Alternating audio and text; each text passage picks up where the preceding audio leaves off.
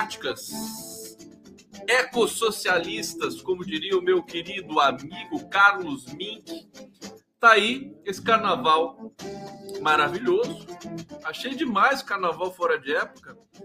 É, que lindo. Eu acho que tinha que ter carnaval o ano inteiro no Brasil, né? Carnaval é o grande é o grande momento, passou a ser o grande momento do povo progressista na rua desse país, né? Porque manifestação, passeata, protestos, ficou tudo na mão da extrema direita. Tudo na mão da extrema direita. Agora, carnaval, carnaval é de esquerda. Deu para perceber já, né? A preferência do povo que está cansado de tanto sofrimento. Eu adoro nesse clipe aqui o grito de uma de uma fuliã que estava ali, devia ser a pessoa que estava filmando lá. 13 confirma! 13 confirma! 13 confirma é demais, né? 13 confirma é, é grito de guerra. Adorei, não consigo fazer igual a ela, né? Vou ter que treinar muito aqui. Bom, começando mais uma live do Conde. Evidentemente, ao vivo, pela TVT de São Paulo, pela TV 247, Prerrogativas, canal do Conde, Facebook, Twitter. Aliás, o Twitter tem novo dono, né? Twitter que tem novo dono. E tem gente comemorando o novo dono do Twitter, o tal do Elon Musk, né? Que se sente o must de tudo que acontece no mundo, né? Tem a fortuna de quase 300 bilhões, né? Eu acho que ele é uma pessoa perturbada, viu? Ele é um twitteiro, né? O, o, o Elon Musk twitta um monte de bobagem, parecido com o Donald Trump, ele. Ele diz coisas do tipo: ah, vamos invadir a América Latina mesmo? A América, América Latina é para ser invadida. Ele é um cara bem pragmático, né? O Elon. Gente boa, gente boa. Engraçado que esses caras não vão para cadeia, né? Você imagina a quantidade de violações de todo tipo que esses bilionários, Elon Musk, Jeff Bezos, o Zuckerberg, o Larry Page, né? imagina a quantidade de violações de direitos humanos, de questões contratuais, de cartel, né? de tudo que você possa imaginar. Eu tenho até medo, né? O dia que o mundo tiver é, alguma agência capaz de investigar figuras com este, é, com, com, esse tamanho de, de, né, de, de, patrimônio, talvez a gente passe para um mundo melhor, né? Todos capturados, aliás, todos capturando as instituições, né? Eu me lembro conversar com Boaventura Souza Santos. Ah, ele disse que a OMS, né, foi capturada pelo casal Bill e Melinda Gates, que não é mais um casal, né? Que eles já se separaram mas a Fundação Bill e Melinda Gates, OMS. Imagina como é que fica difícil para cuidar de pandemia, para cuidar de guerra, para cuidar, para, digamos, debater questões concretamente de ordem bilateral, multilateral no mundo. Quer dizer, muito complicado, né? Bom, eu tenho muitas informações para vocês hoje, é, importantes, que eu quero repercutir aqui a questão da tensão com o STF, do, do, das Forças Armadas com o STF. É, tem, um, tem uma thread, que é um artigo aqui do é, Thomas Trauman. Thomas Trauman, cara fantástico, né?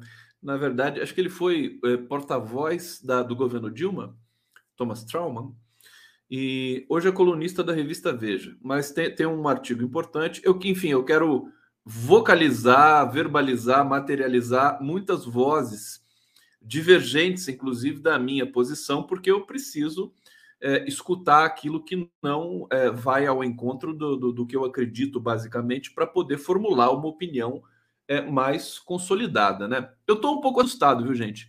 A verdade é que a gente tem uma, uma crise que envolve, que é natural do ser humano, envolve egos, envolve luta por espaço, né?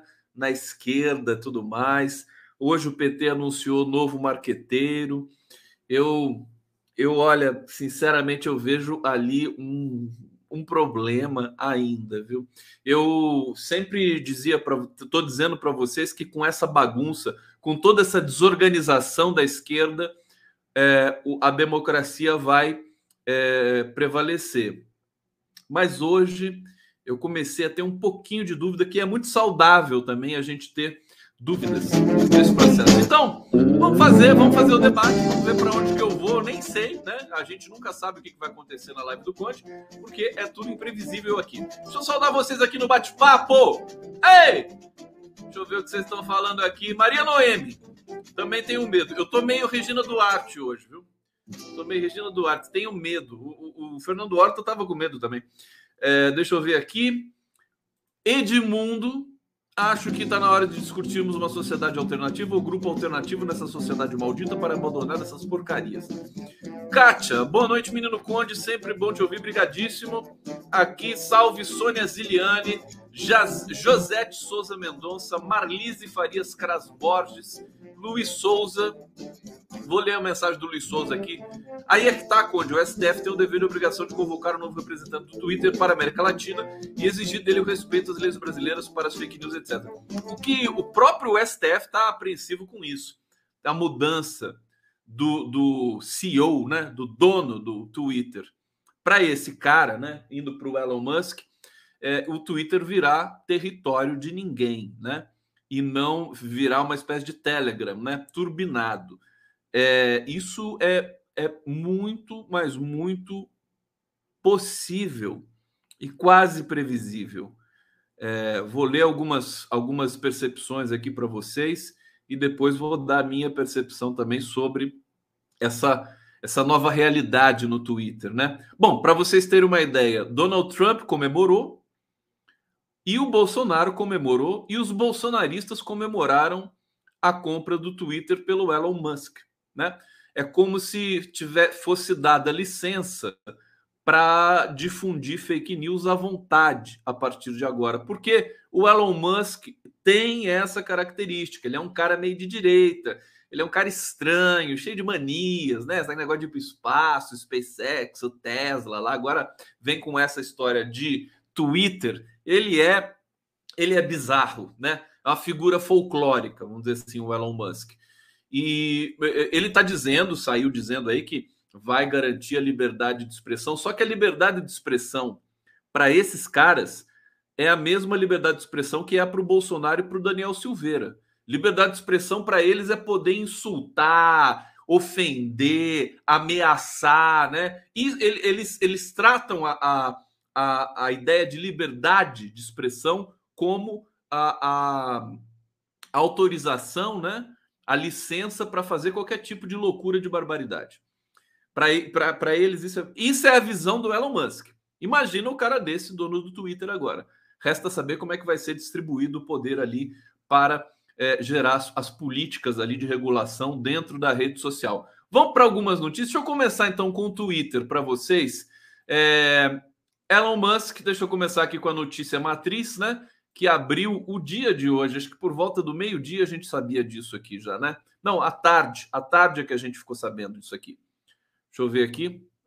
16 horas, né? Elon Musk compra o Twitter por 44 bilhões.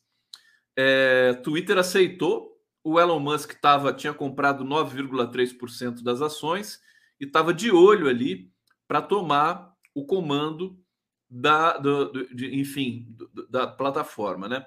Twitter aceitou a oferta de 44 bi feita pelo bilionário Elon Musk para comprar a rede social. A decisão ocorre após o conselho de administração da empresa aprovar a oferta feita aos acionistas. A aquisição, uma das maiores da história corporativa, pode tornar Musk um barão das redes sociais com o poder de controlar o que ele mesmo definiu como a praça pública de fato do mundo. O Twitter tem uma, é, uma importância que extrapola e muito a importância do YouTube, a importância do Facebook, do Instagram, do WhatsApp. Por quê? Porque o Twitter tem essa característica dos textos curtos e o Twitter tem a característica de ter é, de estar servindo de plataforma para todos os executivos, chefes de Estado no mundo todo. Eles têm plataformas ali, eles têm os perfis oficiais, né? é, você tem perfis institucionais no Twitter, coisa que não acontece no Facebook, no YouTube, na mesma proporção e com a mesma profundidade, com a mesma é, interatividade. O Twitter é essa agilidade, essa coisa rápida, mas nem todo mundo se adapta ao Twitter. Eu mesmo não consigo. Estou transmitindo aqui pelo Twitter, pelo meu Twitter, essa live, e pelo Twitter do 247 também. É, mas são características únicas dessa rede social. A gente viu o estrago que o Donald Trump fez com o Twitter no tempo em que ele foi presidente da República dos Estados Unidos, até ser banido do Twitter, né? O Trump disse hoje que não pretende voltar para o Twitter, porque ele foi banido e com a chegada do Elon Musk, é, ele poderia ser aceito de volta. Mas agora o Trump disse que está com a rede social dele lá que se chama Truth, né? Por incrível que pareça, se chama Verdade, a rede social do uh, Donald Trump. Então, esse dado de hoje é relevante, importante, pode ter consequências no Brasil. Deixa eu já ler aqui um super chat da Rosi Silva. Ela está dizendo o seguinte: assim como eu, Estou dando um peteleco na formiga aqui. Assim como eu, muitos nunca usaram o Twitter. Agora temos que invadir essa rede social que ajudou a eleger o genocida. Obrigado, Rosi. Estou guardando aqui os superchats de vocês, hein? Ah, eu não costumo ficar ali pedindo essas coisas e tal, mas é interessante, né? Dar um colorido especial aqui nesse bate-papo, se bem que eu não gosto de fazer também essas diferenças de classe, né? Imagina, luta de classe no bate-papo os superchats e os chats, né? É uma coisa mais maluca, né? Mas é isso aí. É, deixa eu trazer, então, uh, mais um pouco dessa informação aqui da aquisição, né? O Twitter foi fundado em 2006 é, na proposta de uma rede de compartilhamento de status entre indivíduos de textos de no máximo 140 caracteres. É bacana, depois foi ampliado para 280. O, o Twitter tem uma coisa interessante que o usuário ele deu uma outra aplicação para o Twitter, né? Esse texto que eu vou ler para vocês daqui a pouco, aqui uns trechos desse texto do Thomas Trauman, é uma thread. E o que é uma thread? É um Twitter, mas como você tem um limite de toques, né? 280 caracteres, você continua escrevendo no comentário, no comentário, no comentário, no comentário e constitui ali um novo, um novo, um novo gênero textual, né? A thread é um gênero, é, é, um, é um suporte novo. Não chega a ser um texto, é uma coisa diferente, que é muito interessante. Bom, é, e aí o Twitter transformou-se num espaço relevante de debate, né, formadores de opiniões, políticos, celebridades, jornalistas. O bilionário, ele, o, o, o Elon Musk já disse que pretende introduzir novas ferramentas, abrir o código dos algoritmos, combater os bots e autenticar todos os humanos. que bonitinho, todos os humanos. Os robôs não precisa, claro. Os robôs do Bolsonaro vão continuar sendo robôs, não precisa autenticar nada. Não é verdade? Autentica só os humanos. Os desumanos também, né? Porque os desumanos, afinal de contas, também são humanos. Como diria o Milor Fernandes, né? O Milor Fernandes tem uma ótima sobre o humor, né? Os estudos do humor. Ele diz assim: o, o mau humor, como é que é que ele fala? É, o humor também compreende o mau humor. Né? O estudo do humor, né? O humor também compreende o mau humor. O mau humor é que não compreende nada. Essa é frase do Milor Fernandes, que é epígrafe da minha tese, da minha dissertação de mestrado. Bom, eu acho que está de bom tamanho aqui as informações sobre a compra do Twitter pelo Elon Musk. Vamos para as consequências agora, né? É, quatro mudanças que podem ocorrer no Twitter com o Elon Musk: moderadores de liberdade de expressão e conteúdo, a questão Trump, o algoritmo, quem usa a plataforma e como. É, muita gente esperando, né? O que mais se comenta é que quem gosta de propagar fake news vai estar é, bem, é, digamos, bem na fita desse novo Twitter aí. Vamos trazer outras é, repercussões aqui, né? De Bolsonaro a Trump, é, como, como foram né, as, as reações na, na venda do Twitter. Daqui a pouco eu vou chegar no Brasil, vocês vão entender melhor aqui o raciocínio de hoje dessa live. É, o Trump disse que não vai voltar para o Twitter, é, porque ele também está cuidando da sua própria rede social, a Truth, Truth Social. Eu não vou para o Twitter, vou ficar a, na Truth. Na Truth. Diz Trump a Fox News. Espero que Elon compre o Twitter porque ele fará melhorias e é um bom homem. Mas eu vou ficar na Truth. Aí o Donald Trump, essa figura fantástica, humanista, né? Um cara querido, né? O Donald Trump. A Casa Branca não disse nada. O Joe Biden tem lá um perfil também. É, aqui, é, nossas preocupações não são novas, disse a porta-voz da Casa Branca. O Bolsonaro comentou a compra da rede.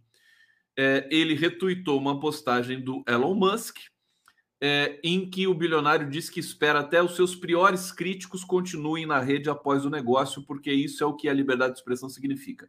Aí o, o Bolsonaro elogiou como boa matéria. Bom, ele está comemorando, os bolsonaristas estão comemorando, Luciano Hang está comemorando, né? Eles não gostam do Twitter tal qual estava sendo administrado por essa, enfim, pela antiga, agora antiga é, administração do Twitter, porque eles estavam combatendo fake news. Quero ver o que, que vai acontecer com aquele perfil.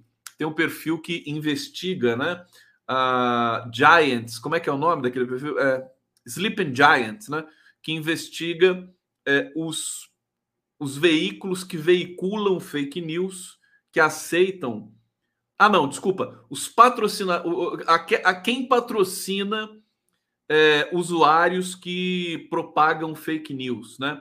A, o Sleep and Giants denuncia esses, é, essas figuras e eles é, acabam sofrendo a pressão e os patrocinadores deixam de patrocinar. Bom, é, para fechar esse tema Twitter e a gente ir para a questão do STF, tá aqui uma matéria da Malu Gaspar que explicita melhor essa questão. Sleep and Giants, foi isso que eu falei, né? É, explicita a questão da celebração aí dos fascistas, né, dos extremistas brasileiros e mundo afora. É, o anúncio de que o bilionário sul-africano Elon Musk comprou o Twitter por 44 bilhões de dólares, tornando a rede social uma companhia de capital fechado, foi festejado nas redes bolsonaristas ao longo da tarde dessa segunda-feira. Para apoiadores de Bolsonaro, o movimento do homem mais rico do mundo poderá ser o evento político mais importante das últimas décadas. Eles são é, também estão muito otimistas, né? Lá para o lado de lá. Eu acho que eles não estão nem tão errados assim, porque a esquerda está fazendo tanta besteira.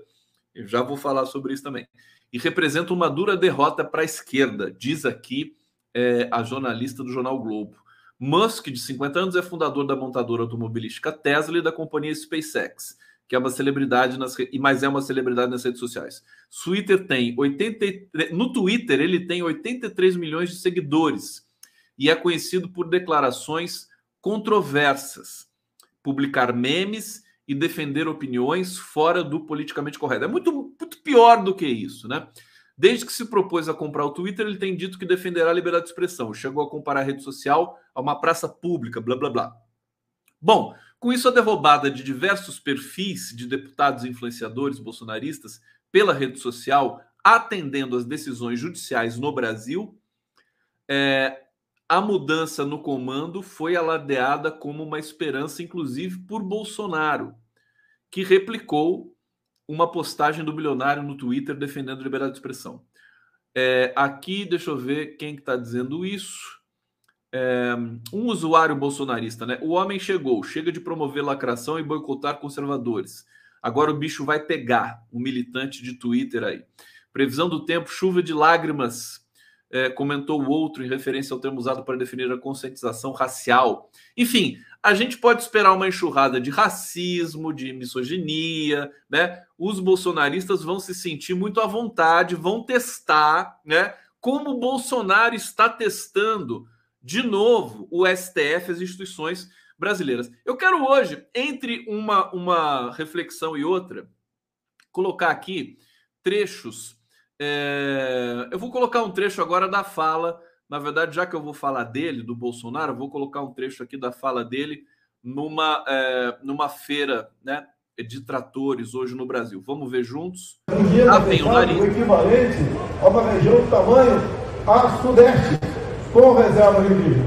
E vocês sabem também que dentro do Supremo Tribunal Federal tem uma ação que está sendo levada avante pelo ministro Fachin, querendo um novo marco temporal.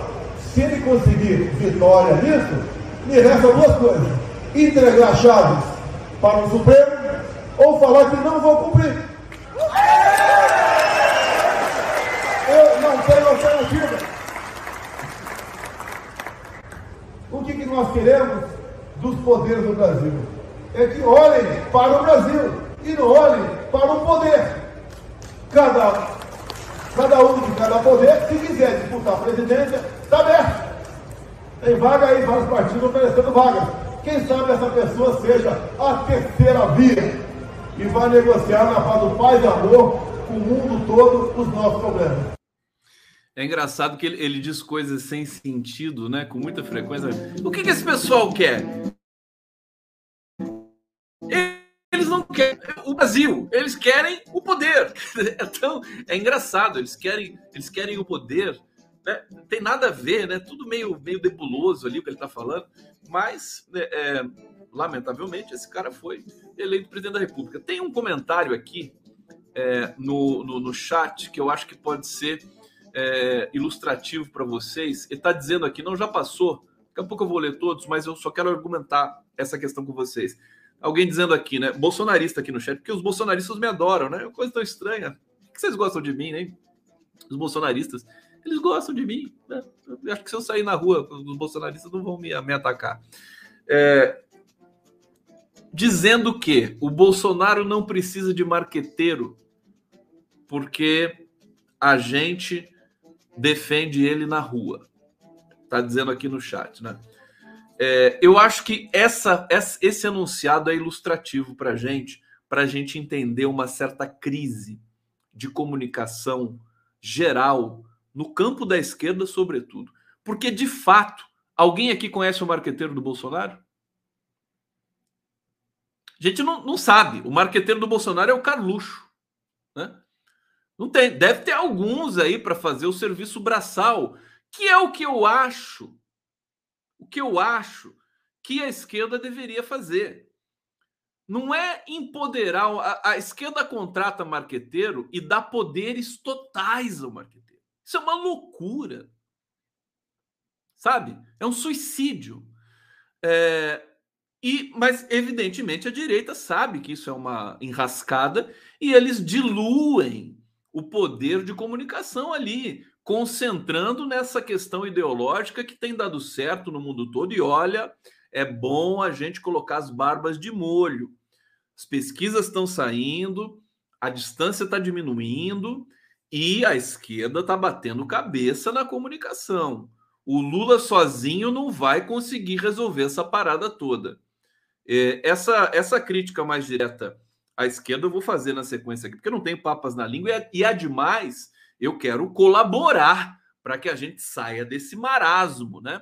Existe um marasmo de, de, de na, na percepção da produção da comunicação que chega a me assustar. Tá certo? PT sempre foi bom de comunicação, fez campanhas fortes, porque tem uma consistência político-partidária forte que contagia positivamente o marketing que pode ser desenvolvido ali, mas o plano da comunicação mudou rapidamente, o PT não acompanhou isso. Vamos, vamos aos poucos para dizer. Eu quero explorar um pouco com vocês a, a questão do, do STF. Então vamos ler aqui o artigo do Thomas Trauman. Jornalista, coordenador executivo de MBA comunicação, FGV, blá blá blá, colunista do Poder 360 e Veja, autor do pior emprego do mundo, opiniões pessoais. Mas o Thomas Trauman, ele, ele não foi é, ele não foi porta-voz da Dilma ou ele foi porta-voz do Temer? Eu não me lembro mais. Bom, ele diz o seguinte aqui é, sobre o Bolsonaro. Bolsonaro. É, um, né? Vamos aqui pelas, pela. Isso é bem interessante, tá, gente? Ele diz: Bolsonaro derrotou o STF na disputa jurídica sobre a prisão do deputado Daniel Silveira. Reuniu novamente em torno de si as tropas golpistas e recuperou o discurso antissistema que foi decisivo na vitória de 2018. Alô, bolsonaristas, podem me acompanhar aqui também, que vocês vão gostar dessa, né? Dois. Tão surpreendente quanto o perdão a Daniel Silveira, condenado a oito anos e nove meses de prisão em regime fechado, por ameaça de violência contra ministros do STF, foi a reação tímida do STF. Os ministros ficaram consternados com a ousadia, mas se limitaram a muxoxos em off. Tá certo, Thomas Trauman, tá? Três, os ministros do STF não são os únicos emparedados pelo presidente. Líder do Centrão, o ministro Ciro Nogueira era contra e foi ignorado por Bolsonaro. O presidente Arthur Lira pretendia resolver a questão com um viés corporativo na Câmara, foi atropelado pelos fatos. Quatro. O presidente do Senado, Rodrigo Pacheco, foi o primeiro a reconhecer a derrota. Em nota, ele afirmou que não é possível ao parlamento sustar o decreto. A bandeira branca de Pacheco anulou de saída as articulações de líderes da oposição de recorrer do perdão presidencial. 5. Perdeu ainda o maior adversário de Bolsonaro, Lula da Silva, incapaz de produzir uma declaração sobre o tema. Aqui eu discordo dele, acho que tem uma outra questão aqui. Imerso nos conflitos internos e apenas participando de eventos com a militância, o candidato do PT não recuperou a argúcia que lhe deu a liderança nas pesquisas. Eu discordo dele, mas eu entendo que é, é bom a gente prestar atenção no que algumas figuras enunciam com relação a comportamentos aí do nosso do nosso plano progressista, tá certo? É, de fato, o Lula está tendo de, de, administrar alguns conflitos internos, né? E isso desgasta muito, tá certo? É, enfim, mas esse, esse, é um ponto um pouco transversal aqui. Seis. Se o STF, o Centrão e Lula perderam, a decisão de Bolsonaro devolve poderes aos militares possível candidato a vice, o general Braga Neto é o ícone do generalato que aceita qualquer resultado nas eleições, desde que não seja a vitória de Lula, não importando o pretexto. 7. Foi sob a gestão de Braga Neto no Ministério da Defesa que o Exército passou a disseminar falsas dúvidas sobre a segurança das urnas eletrônicas. A decisão de Bolsonaro devolve a Braga Neto e aos generais radicais espaço que eles haviam perdido com o avanço do Centrão. É, oito, perdão presidencial foi um alívio para os pastores evangélicos Marcos Feliciano e Silas Malafaia, costumeiros críticos do, dos ministros do STF e que temiam ser os próximos alvos da justiça. Nove, todo bolsonarista ganhou um salvo-conduto para intimidar o STF, TSE, políticos, oposição, jornalistas e empresas de pesquisa. Afinal, no fim do túnel haverá um perdão do presidente. Essa licença para fazer o que quiser amplia a possibilidade de violência na campanha. Não podemos. Você pode discordar do Thomas Trauman, sabe? Furiosamente. Mas é bom não não sermos prepotentes a ponto de ignorar o que percepções outras estão catalogando nesse momento no Brasil. Tá certo? É, eu, vocês sabem que eu tenho uma leitura dos fenômenos políticos, é, sociais, que é ela é atravessada pelos estudos da linguagem, pela análise do discurso, pela psicanálise, que faz parte da análise do discurso, pela linguística. E eu sempre tenho uma percepção um pouco diferente, temporalmente diferente de, de, da maioria dos analistas, embora respeite todos os analistas que compartilham aí esse debate público sofrido nesse momento no Brasil. Então eu estou vendo uma instabilidade, tá certo? Uma confusão, um, um salve-se quem puder, né? É, diante de uma figura que usa um dispositivo de comunicação que já foi fartamente analisado por pesquisadores como a própria Márcia Tiburi, como o Fernando Pena, o Felipe Pena do Rio de Janeiro, Muita, muitos acadêmicos que se colocaram à disposição do PT e de partidos de esquerda para oferecer de graça uma, uma assessoria no que diz respeito à comunicação digital e não obtiveram resposta. Isso é preocupante.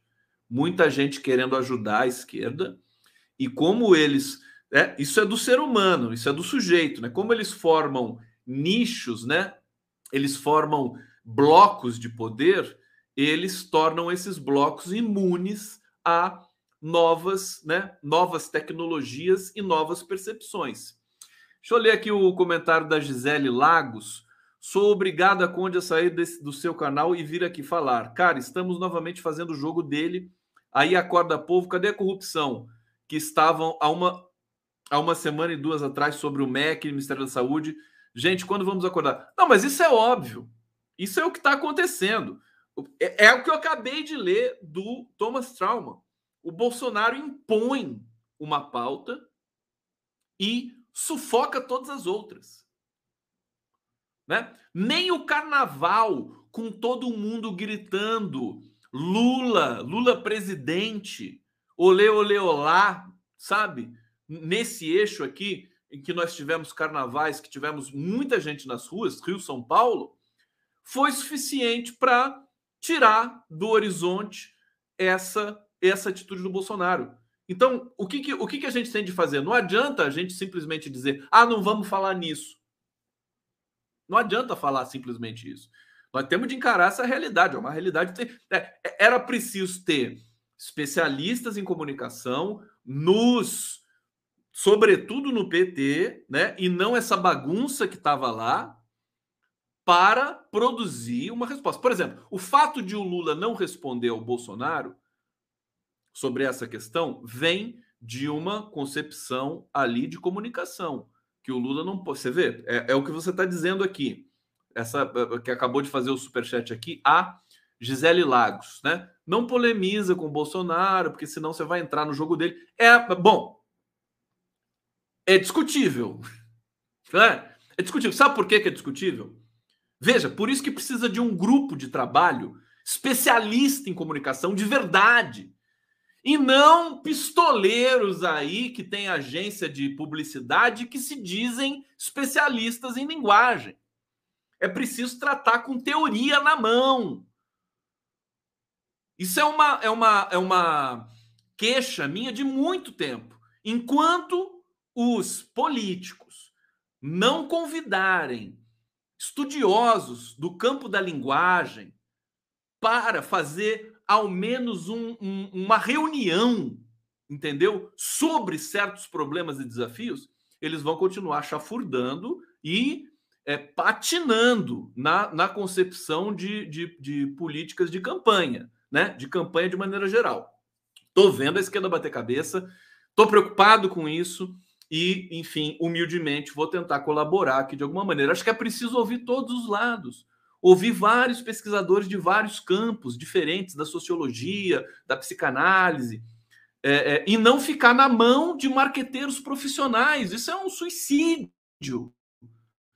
Você tem o melhor comunicador do Brasil, que é o Lula, e você tem uma incapacidade de traduzir essa essa virtuosidade né, simbólica do Lula para uma campanha a presidente da República. Eu poderia até dizer assim: que bom que descobriram cedo que aquele marqueteiro não dava certo. Mas aí foram lá e contratam um outro do mesmo jeito. Você entendeu? Eu já vou chegar lá. É, deixa eu tentar desenvolver mais um pouco aqui uma questão importante. É, deixa eu ver onde é que eu tô. Onde eu tô aqui? Bom, então a gente sabe que essa questão, quero falar do, da questão do STF, né? Eu li aqui o texto do Trauman e agora é, um, um singelo post do meu amigo Jefferson Miola. Peraí, será que está na hora de ler esse do Jefferson Miola? Não, acho que está na hora de ler uma outra coisa aqui sobre a crise institucional. Deixa eu ver se eu acho aqui. Olha, vamos lá, vamos lá. Vamos comigo, vamos comigo, vamos comigo. Aqui na live do Conde ao vivo para vocês. Ei, eita nós. Vocês querem o quê? Vocês querem vinheta ou carnaval? Vinheta ou carnaval? Para fazer na transição aqui. Fala, gente, vocês não estão falando nada. Hein? Vinheta ou carnaval? Digam, digam. Eu vou colocar vinheta. Tá bom? vou colocar a vinheta e depois eu coloco mais uma cena de carnaval. Deixa eu escolher aqui. Vocês querem o quê? Rhythm and Blues? É, Latin Jazz? Gypsy? Vamos colocar Gypsy? Vamos colocar Gypsy. Vamos!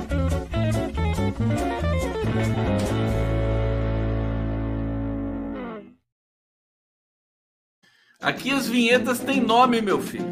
Tudo tem nome aqui. Que tal? Não é verdade? Vinheta! Vinheta!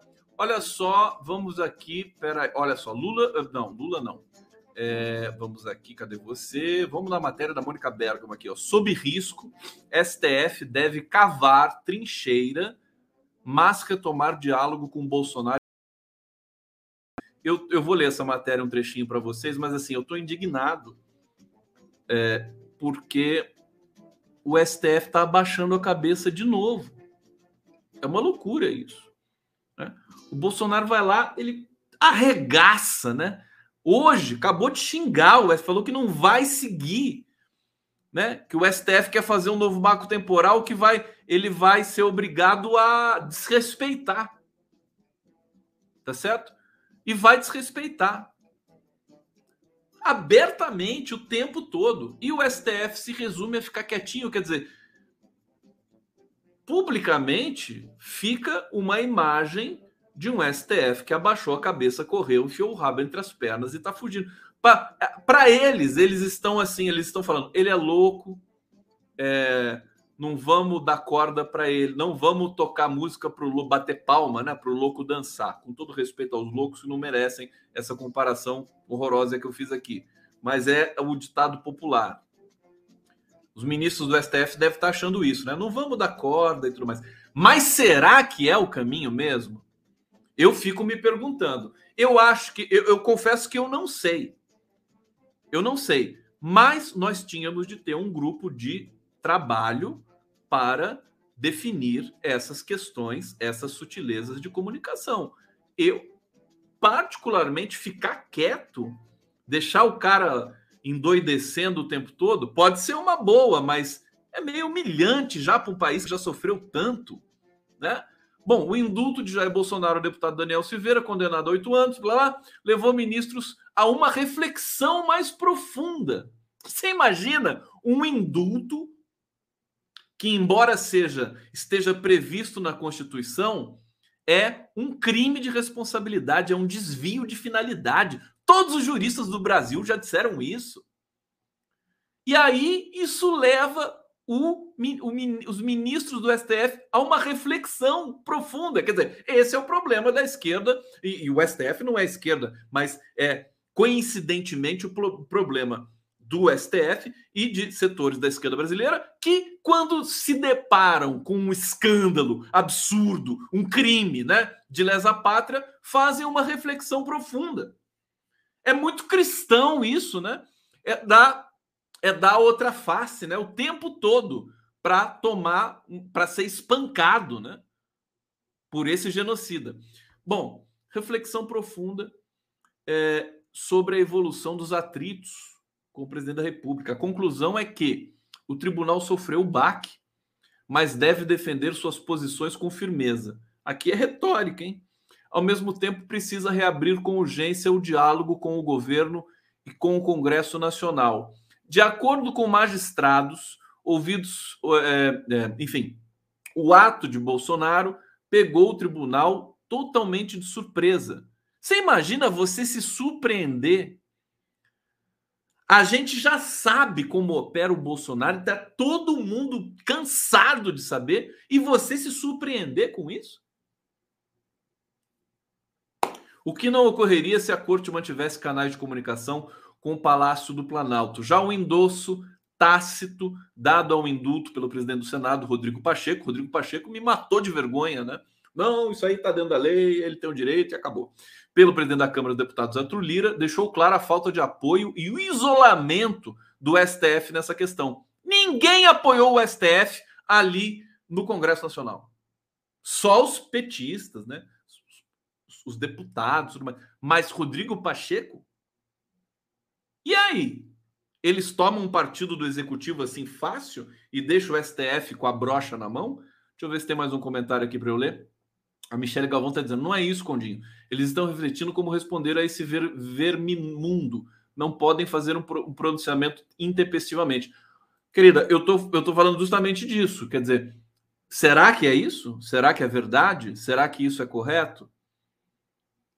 Né?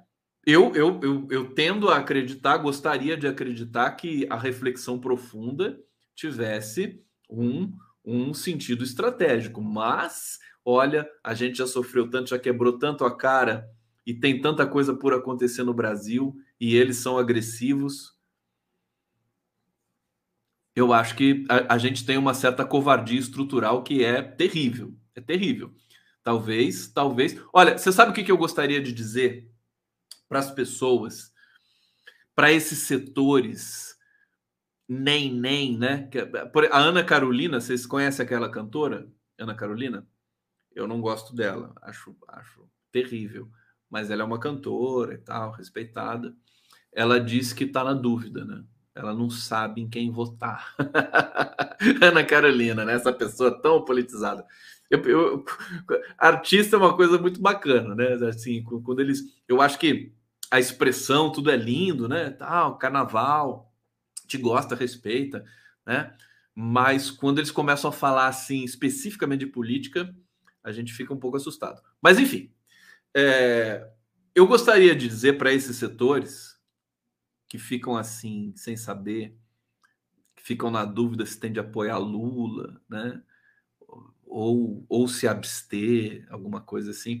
Fala assim: olha, não tem problema, relaxa, vai dar tudo certo. Se, o Bolso, se a gente tiver de aguentar o Bolsonaro mais quatro anos, a gente aguenta. A gente já aguentou quatro anos, pode aguentar mais quatro. Né? A minha vontade é de dizer isso. E estou aqui dizendo para vocês, né? Assim, não tão teatral, teatralizadamente assim, né? De maneira tão teatral, mas de uma maneira recursiva, né? Recursiva para vocês entenderem. Ah, não tem problema aguentar Bolsonaro mais quatro anos, não tem problema nenhum. Falar isso para setores que ainda estão na dúvida, para Ana Carolina, né? Pra não tem problema nenhum. É só imaginar isso, né? Imaginar o que pode acontecer com o Brasil, com a Petrobras, com a Eletrobras, com a inflação, com a pobreza, com a violência, né? Com o desmatamento, com os indígenas, né? É só pensar o que, que vai ser Bolsonaro mais quatro anos. E ninguém está fazendo esse cálculo. Muita gente está dando de graça que o Lula vai ganhar. Bota tudo nas costas do Lula, sabe? Tem muita gente da esquerda que bota tudo ali, com 500 toneladas nas costas dele, que o cara tem essa, essa potência mesmo, mas, mas há fragilidades. Não nos iludamos. Há fragilidades em todos os lugares, inclusive no, no, no campo do bolsonarismo. Só que essas fragilidades do campo do bolsonarismo não estão sendo exploradas pela, pela, pela estratégia da esquerda brasileira. É, existe um, existe uma a, a, esquerda tem uma tem uma coisa romântica assim de simplesmente fazer o embate, né, político, ideológico, partidário, de concepção de Estado, né? A esquerda acha que basta isso para ela se impor, mas o mundo mudou, não é mais assim, né?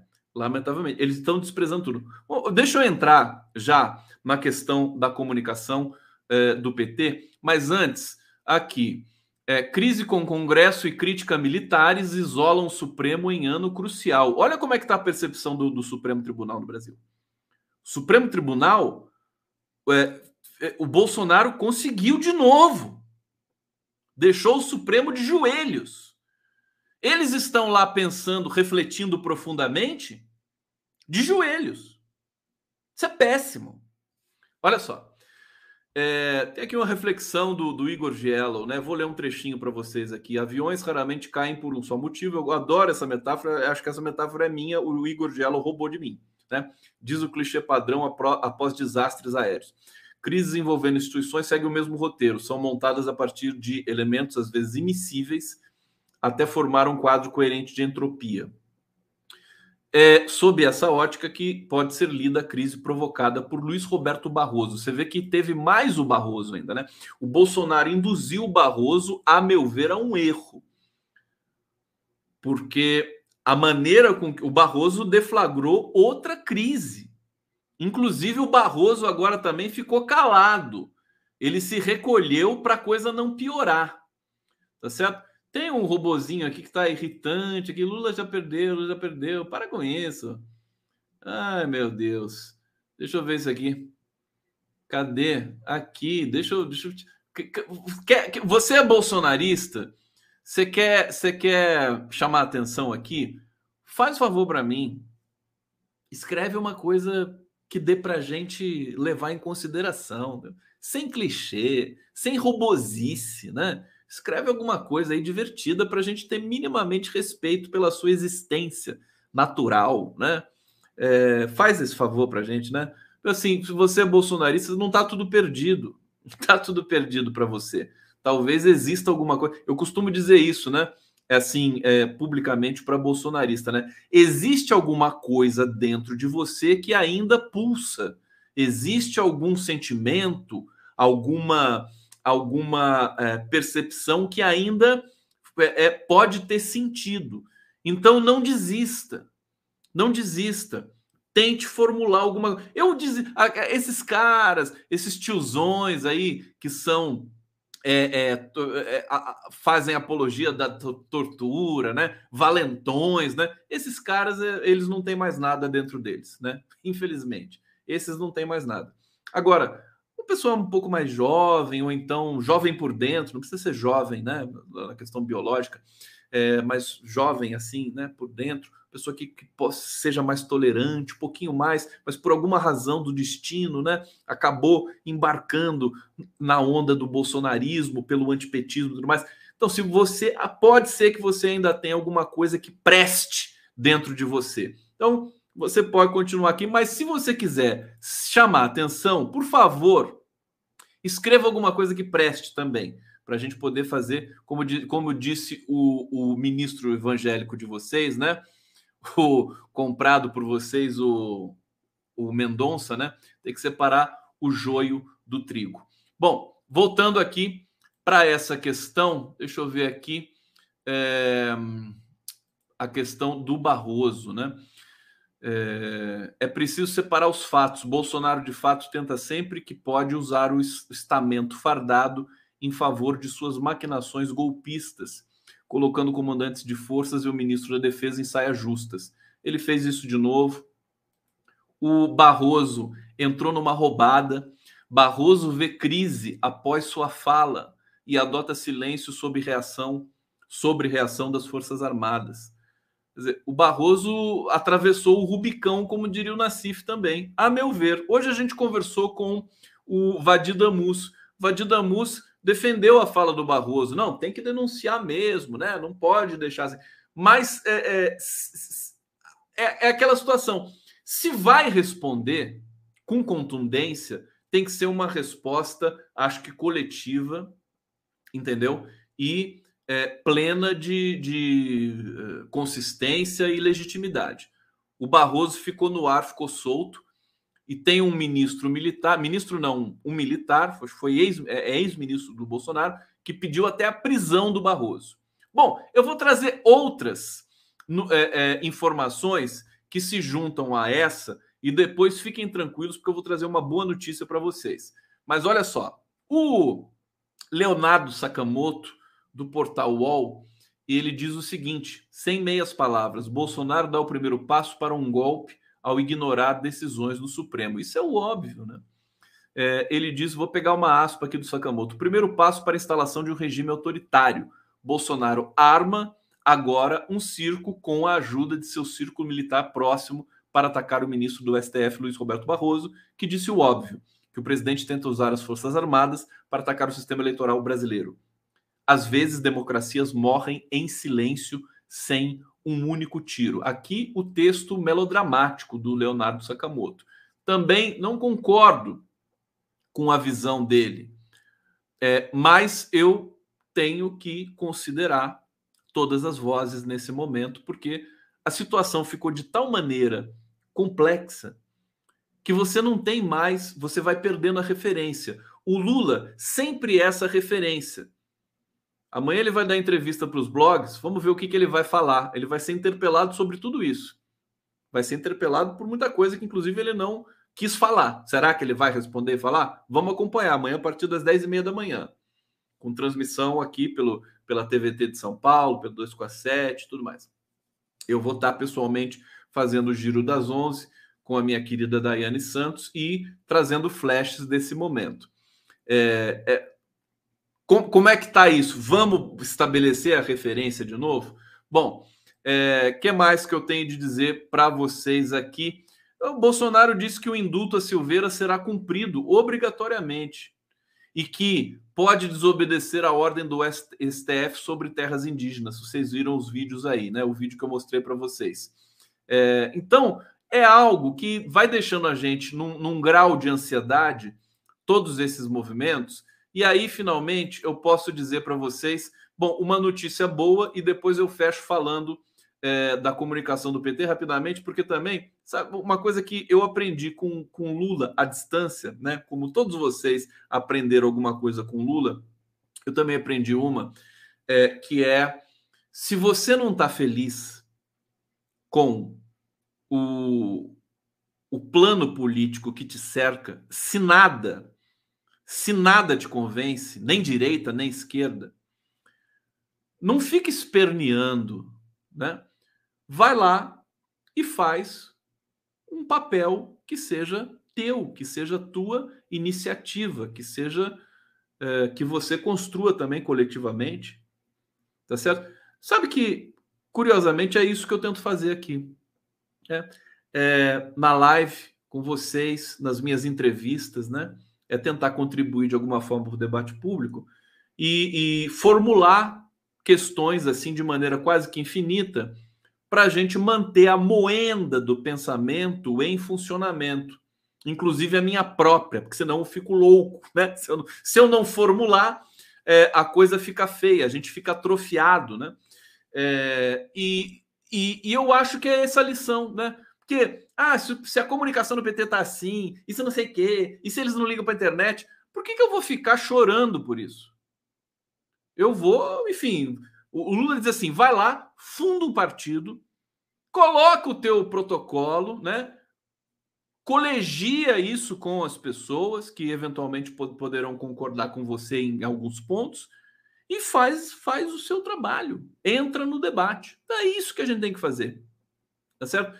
Ficar chor choramingando porque tal partido não usou, não tem visão, isso aqui. Eu acho que é perda de tempo. A gente fala isso em, em alguma medida porque a gente tem carinho por aquele partido, por aquele segmento, por aquelas pessoas, né?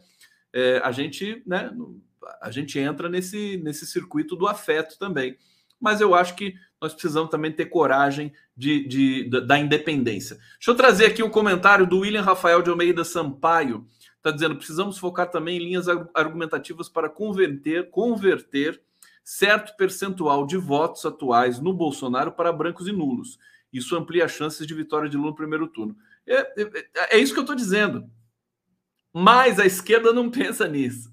A esquerda, ela só pensa naquela coisa super ingênua, assim, né? não, vamos fazer o debate, falar do desemprego. Claro que tudo isso é importante, mas precisa ter um, um grupo de trabalho do campo da linguagem, das linguagens, caracoles, né? É, que tal, né, discutirmos isso um pouco mais é, profundamente, pelo menos. Olha só, notícia boa Primeiro eu vou ler a, matéria. A subsecretária eh, de Assuntos Políticos do Joe Biden está no Brasil, a Victoria Nuland. Ela que disse, ela que praticamente confessou que havia que os Estados Unidos produzem armas químicas na Ucrânia e em outros países do mundo. É, ela está no Brasil e ela está dizendo o seguinte: todos os brasileiros devem confiar nos sistemas e participar nos sistemas eleitorais, tá? É, isso é o mais importante. E os líderes brasileiros precisam expressar essa mesma confiança nos sistemas. É, isso foi lido como um recado direto dos Estados Unidos para o Brasil de que é, os Estados Unidos não apoiariam um golpe é, praticado pelo Bolsonaro. Olha o texto do Jefferson Miola. Ele, e o Jefferson Miola é um dos comentaristas mais céticos com relação à democracia no Brasil. Para o Jefferson Miola, o golpe, golpe militar já está já tá até velho, entendeu? De tão, é, de tão usado, de tão velho que ele está. Enfim, tá velho de tão velho é pleonasmo. Mas está aqui o comentário dele. A vinda de última hora da subsecretária de Estado dos Estados Unidos, Vitória Nuland, ao Brasil, pode indicar que os Estados Unidos mandaram os milicos baixarem a bola. Se isso se confirmar, significa que os planos golpistas das milícias fardadas, ex-forças armadas, com Bolsonaro, não serão apoiados pelos Estados Unidos. Sinais, fortes sinais. Quer dizer, num certo sentido, isso é bom porque parece que os Estados Unidos estão dizendo que não vão apoiar um golpe de Bolsonaro, né? É, mas eu lamento dizer, dessa vez eu não concordo também tanto com o Jefferson Miola. Eu, eu, eu li aqui porque é quase improvável o Jefferson Miola dizer isso. Porque o Jefferson Miola está sempre. Precisamos até conversar, hein, Jefferson Miola? Se você está me vendo aí, acho que não, porque você dorme cedo, né? Mas depois a gente vai conversar sobre isso. É, é, não, não creio, né? Os Estados Unidos estão com muitos problemas, né? E, e, e, a gente tem um quadro aqui que eu estou aguardando, tem que ver a conjuntura internacional, mas os Estados Unidos vão se voltar para a América Latina com essa decadência europeia a Europa entrando numa crise, né? Não vai ter dinheiro para comprar o gás da Rússia, vai ficar essa tensão ali permanente, e aí eles vão olhar para a América Latina e vão querer fazer o circuito pegar fogo aqui de novo. Tá certo?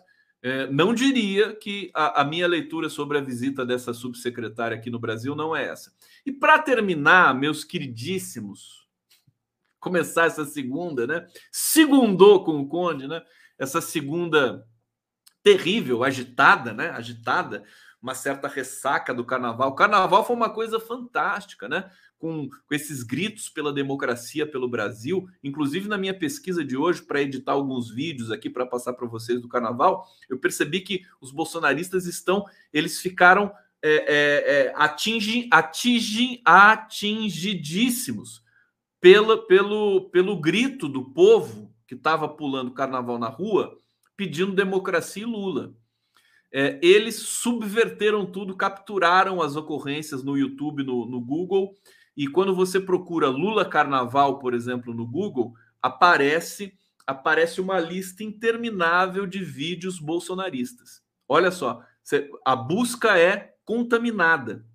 Você tem que buscar por outras vias né? Porque eles ficaram preocupados, porque é muito forte a imagem de 40 mil pessoas gritando é, Lula presidente, você entendeu?